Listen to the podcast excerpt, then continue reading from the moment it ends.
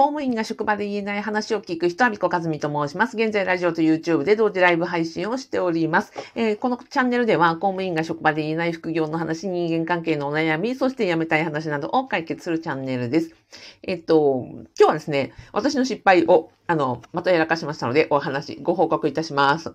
主にですね、えっ、ー、と、私がやっております、あの、公民副業不動産ゼミのメンバー皆さんにですね、まあ、ご報告を兼ねて、ちょっと専門的な内容になりますけれども、えー、公務員が、えっ、ー、と、不動産投資を始めて、で、初めて火災保険を選んだんです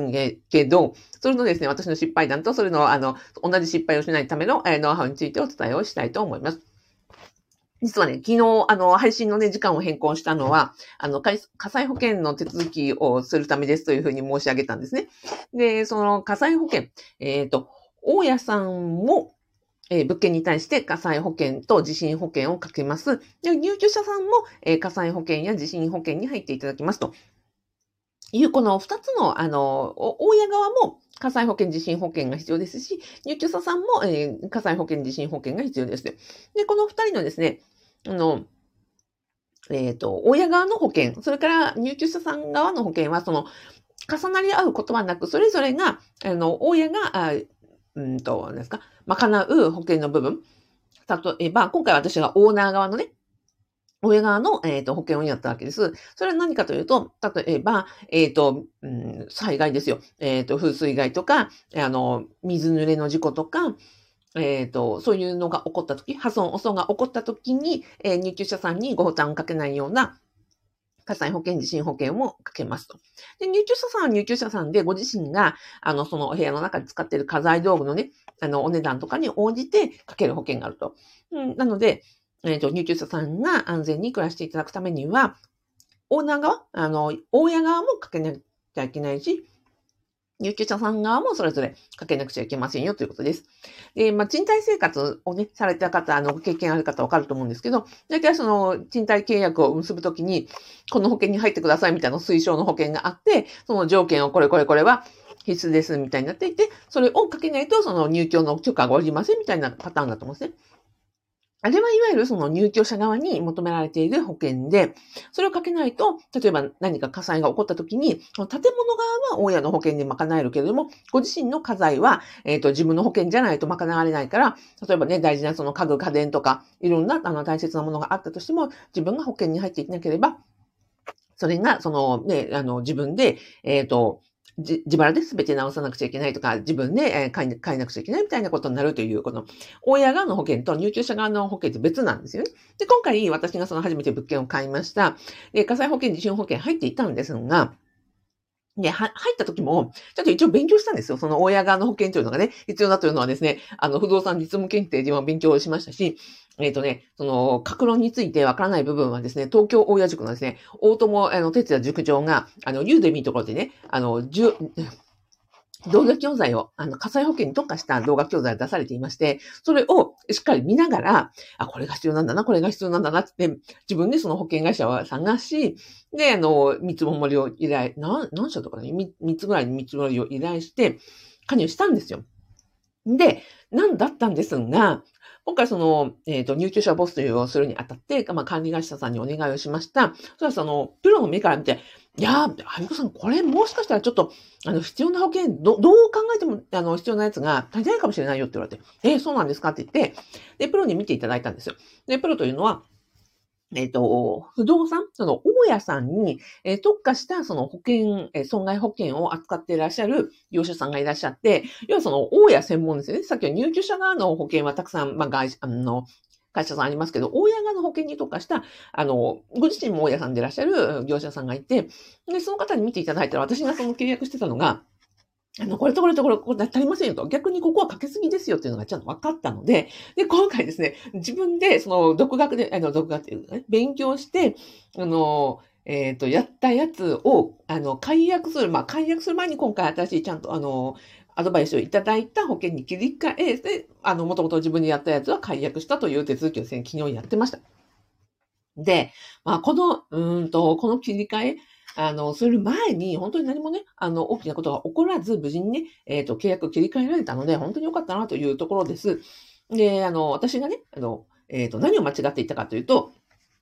あ、東京親塾のですね、大友塾長の、あの、ご根気が悪かったわけじゃないです。私、後で見直した。施設賠償保険というのがあって、それを私にかけなかったんですよ。それは、あの入居者さんには必要のないやつで、えっ、ー、と、大家には絶対必要なやつ。で、その大友塾長もちゃんと説明されていたのに、私、それを、あの、見てたのに、えー、その、選ぶときに見落としてたんですね。で、世間一般で言う、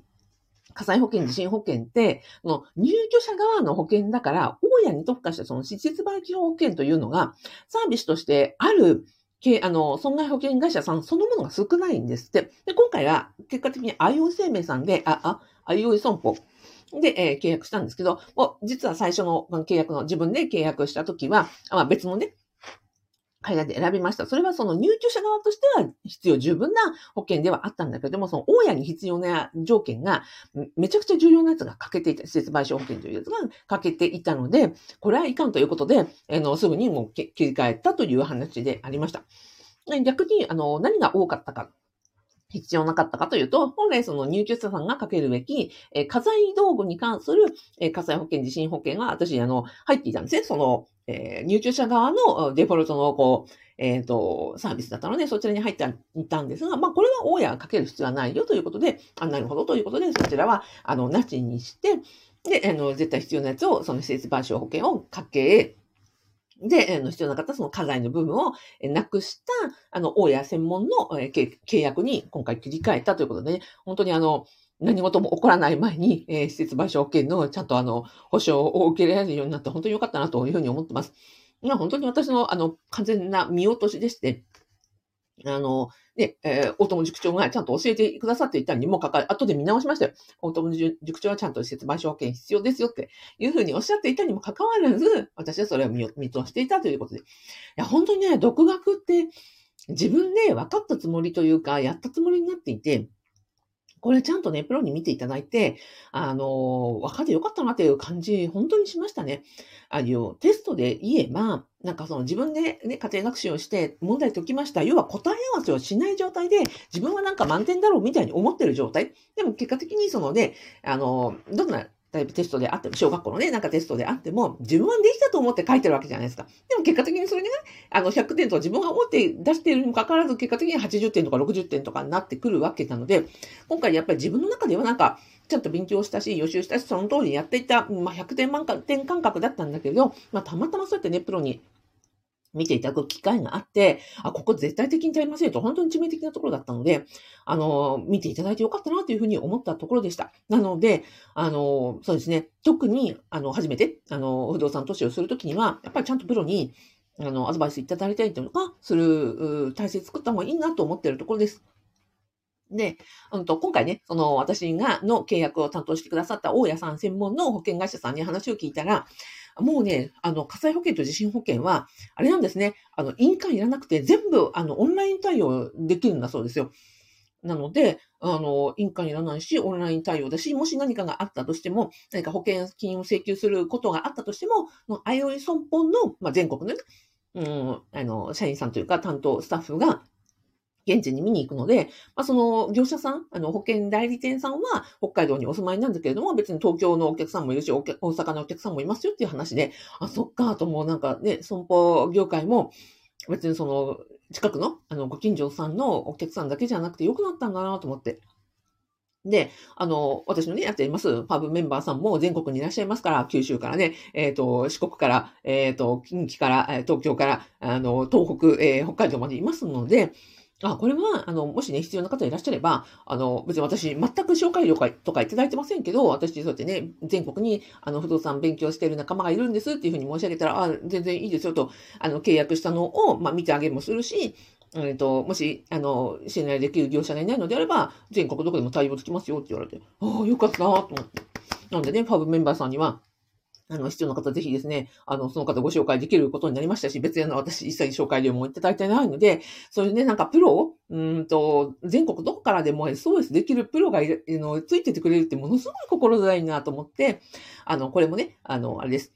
えっ、ー、と、ファブメンバーさんに、えー、ご報告できるなと思って、えー、言ったところです。で、そうそう、なん、あの、私がね、その、私自身も、うんと、初めて物件を買って、うんと、不動産投資をしている身、要は、あの、若葉マークなわけですよ。で、それで、その、アビコカズミに副業不動産ゼミをやっている理由としては、やっぱり、あの、えっ、ー、とね、こうやって集合値ってものすごい大事だよねっていうふうに思ったっていうところだったんですね。集合値、あの、集団の集ですよね。集団が集まって、それで知恵を、あの、より集めるというところが、あの、私の、あの、ゼミの特徴だよなと思ってるんです。私自身は、あの、不動産のプロではないし、もう不動産投資も初めてです。だけど、えっ、ー、と、皆さんよりも少し一歩先に行ってるということと、そうやっていろんなところで出会う方、あの、とのつながりを、あの、メンバーさんに共有できるということ、そしてメンバーさん皆さんも全国から集まっていて、それぞれね、活動したり、あの、公務員として現役でね、いろんな専門分野でお持ちですよ。法律の専門家もいれば、建築の専門家もいれば、えっ、ー、と、税金の専門家の方もいらっしゃるし、あと、あ、土木の専門家もいらっしゃいます。あとは自治体で都市計画をやってらっしゃる方とか、あの、いろんなね、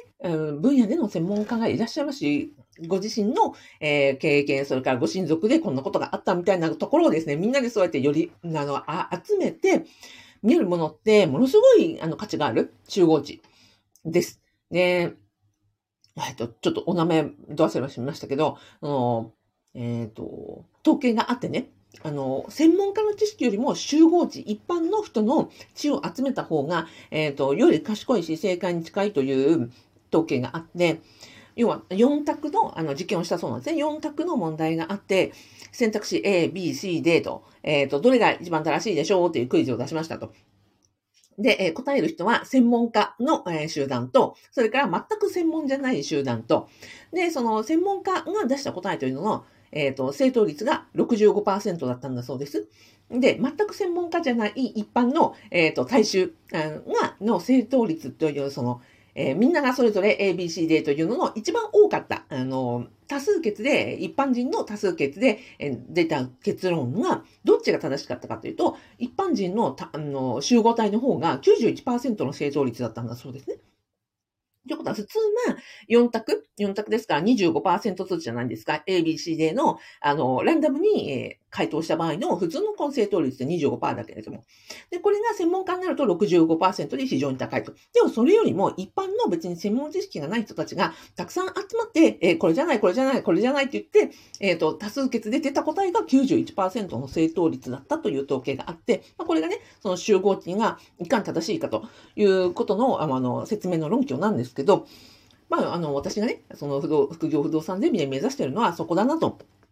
いや、私自身のチェーバーも全然足りないし、で、メンバーさんお一人お一人が、まあ、全国から集まって、それぞれの専門家で、あの、ご経験もあって、で、それをみんなで付き合わせると、やっぱり知恵、賢い知恵になってくるよねって。で、不動産ゼロ一をやっていくときに、やっぱりね、普通の、あの、一般の大家塾に、みたいなところに行くと、あまりにも難しかったりとか、あまりにもレベルが高すぎたりして、すごく疎外感を受けるわけですよ。サラリーマン大家といえば、ね、専業大家よりもやっぱ下に見られたりとかしますし、時間も合わなかったりとかもします。